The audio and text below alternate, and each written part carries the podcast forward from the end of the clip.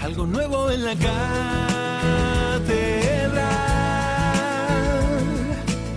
Algo está pasando y tú puedes confiar, algo nuevo en la catedral.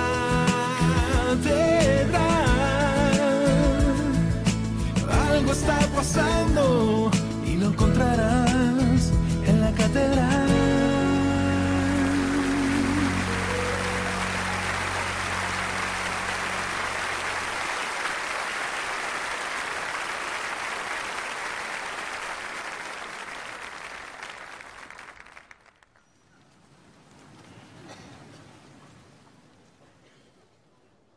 El domingo pasado hablamos acerca de los que dejaron de creer, hablamos de correr la piedra, de que hay un momento en la vida en que por alguna razón dejamos de creer en el Señor, porque el Señor tarda en responder, porque los tiempos de Dios no son nuestros tiempos. Pero hoy yo quiero hablar especialmente a aquellos que sienten que no logran tener fe como antes. Hace unos minutos una hermana eh, muy querida para nosotros me decía, yo era una mujer de fe, pero por alguna razón me cuesta tener fe. Me cuesta a veces ver lo que no se ve como si fuera.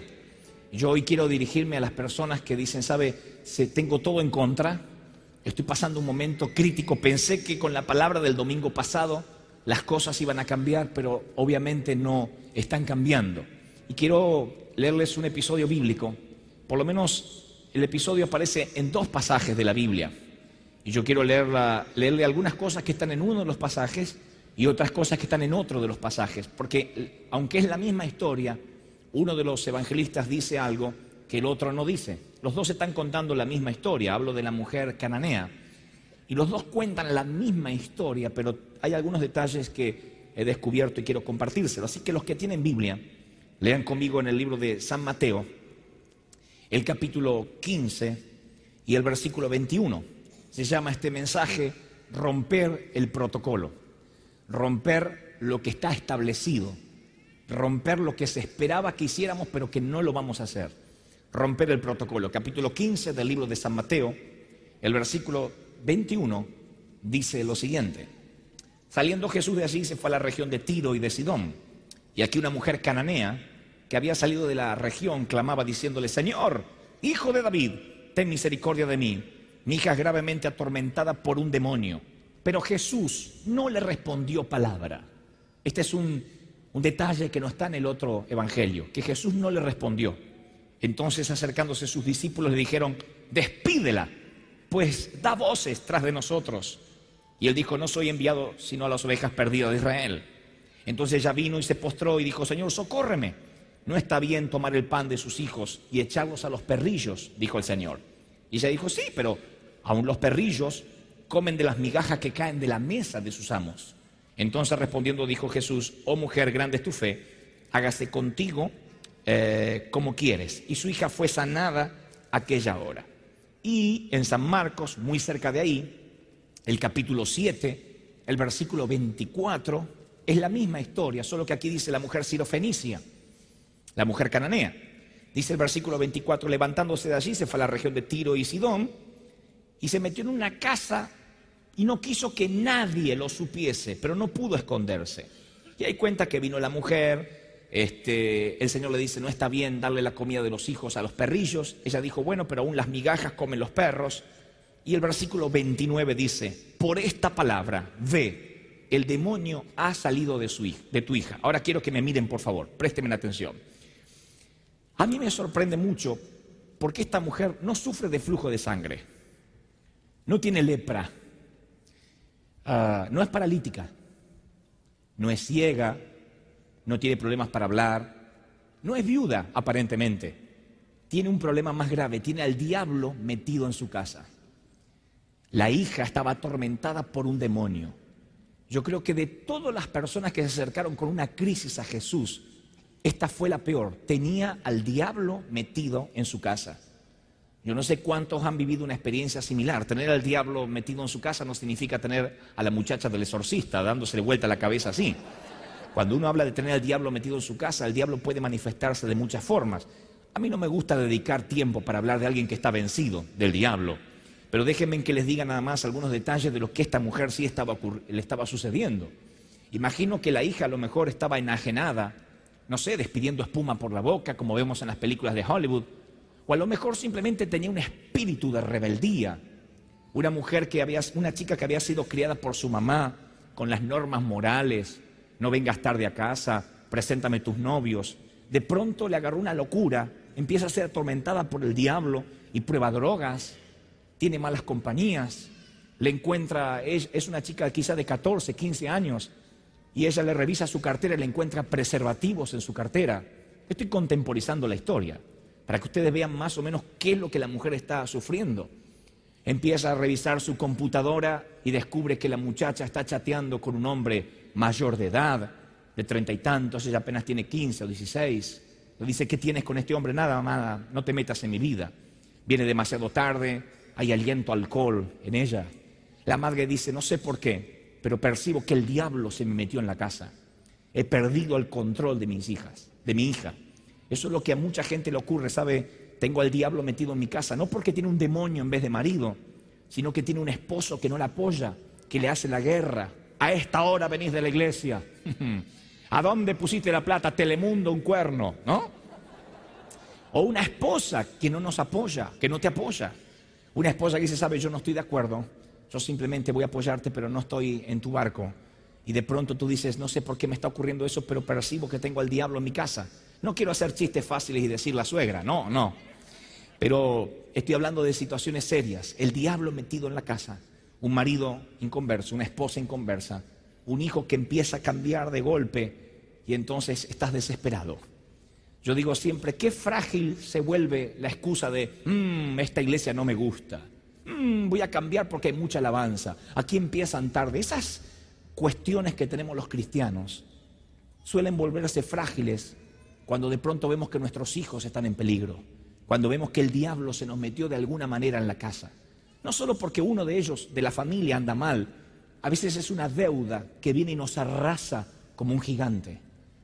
Nada fue igual en tu, en tu hogar después de esa mañana en que el correo dejó esa carta del banco. Nada fue después que te iniciaron ese juicio. Nada fue igual. Hace muchos años alguien me inició una demanda a mí, a mi criterio injusta. Y entonces cuando llegó esa demanda a casa yo recuerdo lo que sentí. Se me bajó literalmente la sangre. Yo decía, ¿dónde está el Señor? ¿Por qué esta injusticia? Y durante, debo confesar que los primeros días yo me sentí presionado, triste, un poco deprimido, porque sentí que el diablo entró a mi casa a través de una carta. Hmm. Otra vez es un llamado telefónico. Una carta, una carta puede ser del diablo directamente o puede ser un llamado telefónico. Alguien que dice, sabe, tengo que darte una mala noticia. Una vez mi hermano me llamó y me dijo, mamá tuvo un infarto. Y yo no pude ser igual. Yo recuerdo, vivíamos en un departamento en Buenos Aires y estallé en llanto sentado en la cama. Mamá siempre había estado sana, Dios la había sanado. Y de pronto venía con título de infarto, una, parecía una misiva del enemigo y el diablo se me metió en la casa de alguna manera. Yo pasé el resto de mis semanas en una sala de terapia intensiva, esperando con horror que me den una palabra de aliento, esperando a esos médicos que salen imparciales, que parece que no les importa nada. Familia Gebel, sí, su mamá quizás no pase la noche. Yo estuve en esa estación de la vida y sentí que por alguna razón el diablo había tomado posesión de mi vida, de nuestra vida. Como, no, no estoy diciendo que perdemos la salvación, digo que uno empieza a vivir una zona oscura, una zona gris. Así que puedo entender a esta mujer, pero esta mujer además tiene muchas cosas en contra. En primer lugar es una mujer cananea. Los cananeos era un pueblo maldecido por Dios. Los cananeos era un pueblo que se, se fueron los enemigos de Israel. Cuando Israel iba a la tierra prometida, los cananeos se interpusieron en el camino y Dios los eliminó con maldición. Dijo, no habrá más cananeos en la tierra. Al día de hoy no hay más cananeos. Por eso ustedes no van a ver que hay nombres que digan cananeo travel. ¿No? La iglesia de los cananeos no existe.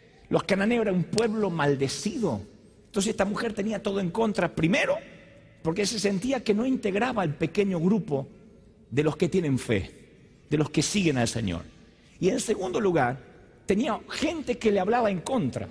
Porque cuando ella se acerca y grita, Señor, ten misericordia, Estoy harta de tener al diablo metido en mi casa. En primer lugar dice la Biblia que Jesús no le contestó palabra. Oh, es tremendo cuando el Señor permanece callado.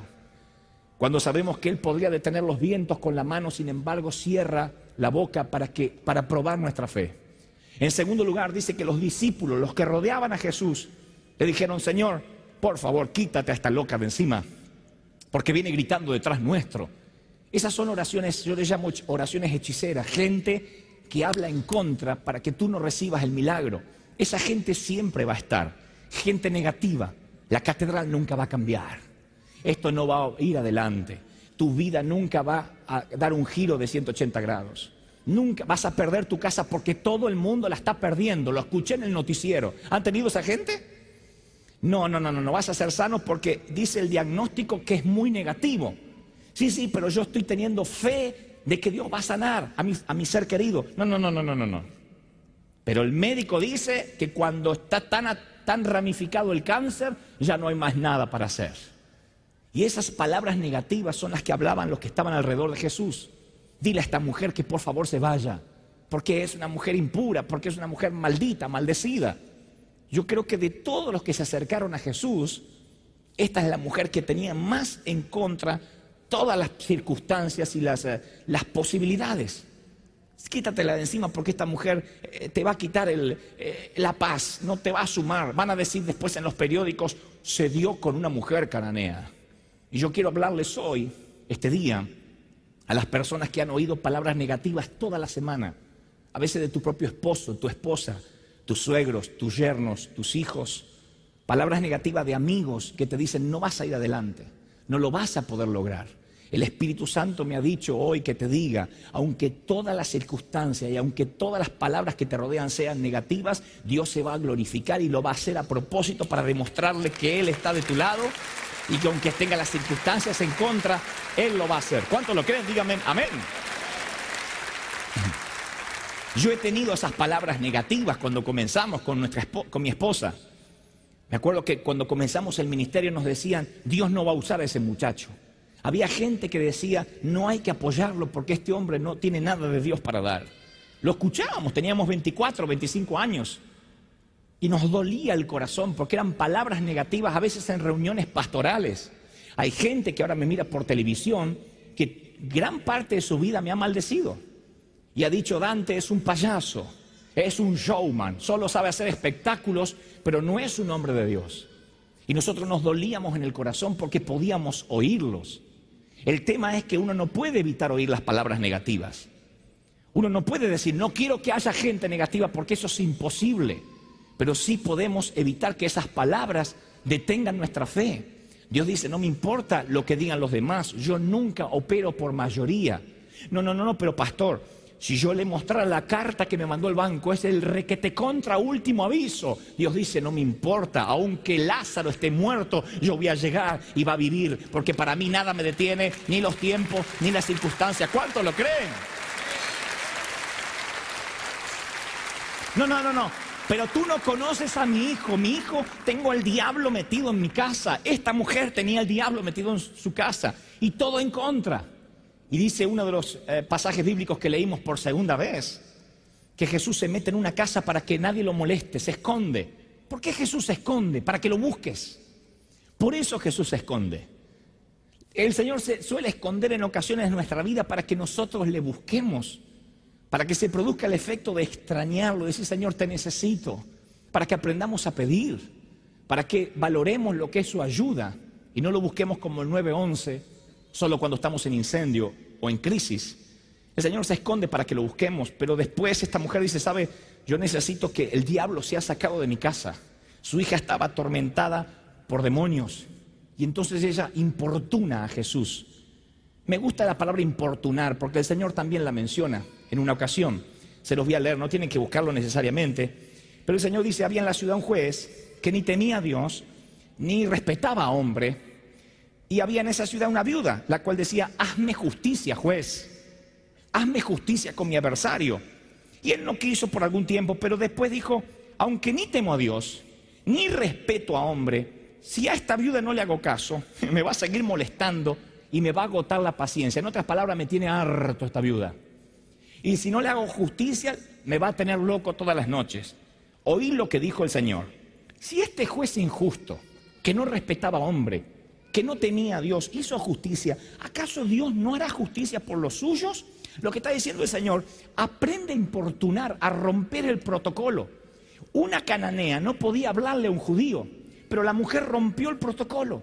No nos da el tiempo, pero yo les explicaría todo el día de hoy que todos los que recibieron milagros de Jesús rompieron el protocolo. ¿No me creen? vengan conmigo y vean a Bartimeo. Hijo de David, ten misericordia de mí. Cásate ciego, imbécil. Hijo de David.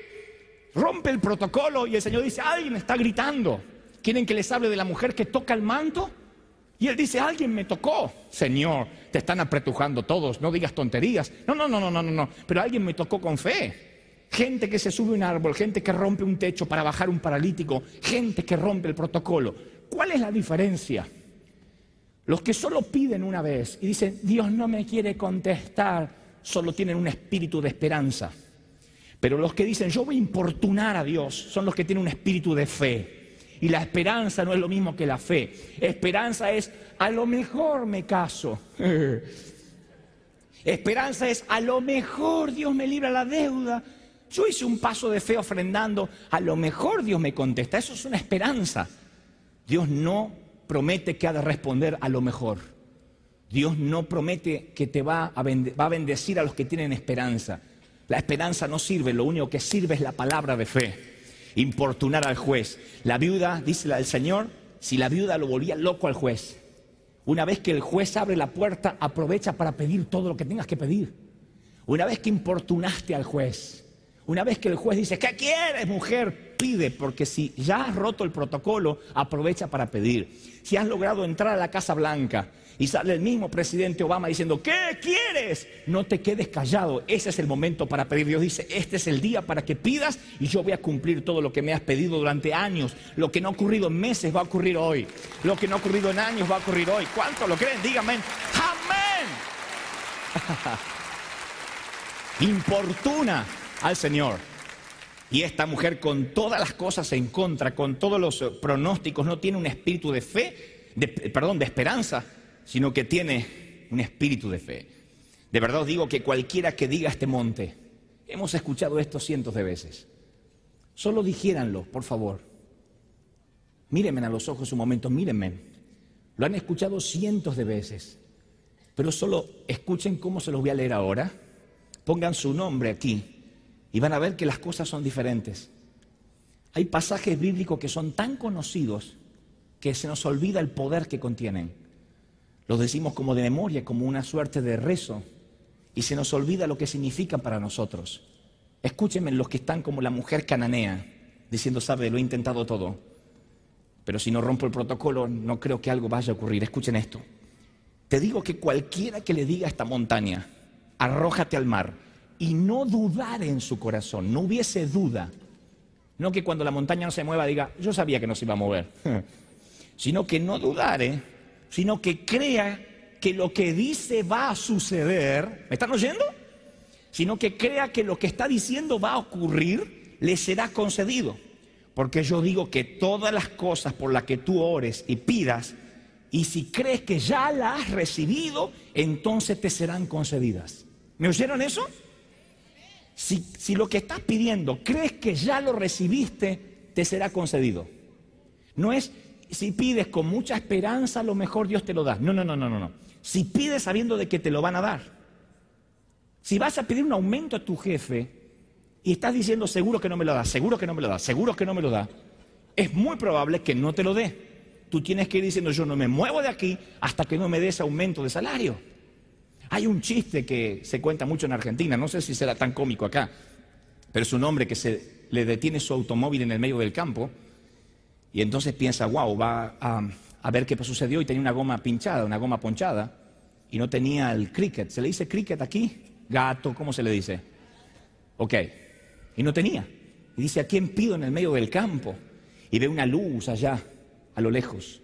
Dice, wow, ese puede ser una posibilidad gente buena de campo, quizás tenga un cricket para subir el auto, un gato, y yo pueda cambiar mi, llanta. Y empieza a caminar y dice, sí, pero es muy tarde. Y cuando salga me va a decir, ¿cómo viene esta hora? Pero sigue caminando y dice, sí, pero es lo único que me queda, no, puedo, no tengo otra posibilidad.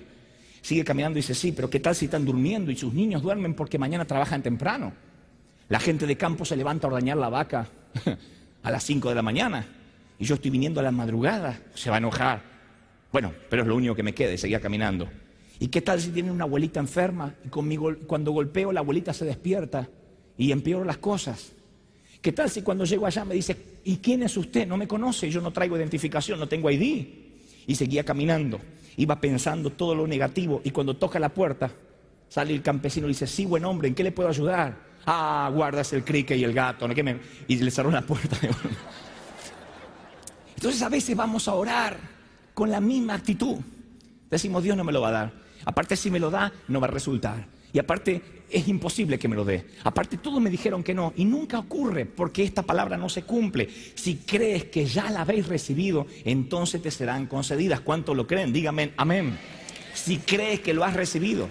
Entonces tiene que cambiar nuestra, nuestra forma de ver las cosas. Si crees, si crees que eso va a ocurrir.